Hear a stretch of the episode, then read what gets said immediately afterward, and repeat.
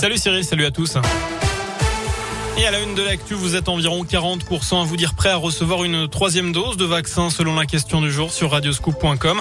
Alors que le gouvernement se penche justement sur la question de la suppression du pass sanitaire pour ceux qui refusent cette troisième injection. C'était l'objet d'un conseil de défense sanitaire ce matin. Gabriel Attal s'est exprimé tout à l'heure pour le porte-parole du gouvernement conditionner le pass sanitaire à l'injection d'une troisième dose. Et je cite une piste qui fait son chemin pour l'instant sur les 6 millions de personnes éligibles à cette dose de rappel 2 millions l'ont déjà reçu. Et puis la défenseur des droits s'inquiète du déremboursement des tests Covid depuis vendredi dernier.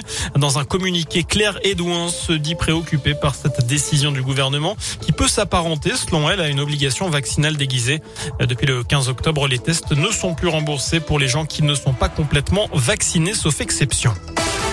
Dans le reste de l'actu, chez nous, cet accident ce matin à Rouen, un motard de 35 ans a été grièvement blessé dans un choc avec une voiture. Ça s'est passé juste avant 8 heures sur la départementale 482 rue de Charlieu. La victime a été transportée en urgence absolue. En bref, un jeune homme de 20 ans présenté au parquet ce matin au Puy-en-Velay, il est accusé d'avoir agressé un autre individu à coups de couteau dans la gorge dimanche soir avenue Georges Clémenceau. D'après le progrès, l'état de santé de la victime âgée de 22 ans n'était pas encore stabilisé hier soir.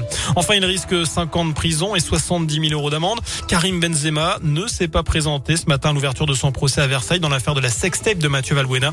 La star du Real et de l'équipe de France est jugée pour complicité de tentative de chantage. Il comparait avec quatre autres prévenus. On passe au foot côté terrain et rien ne va plus à la SS. La patience des supporters des Verts s'amenuise.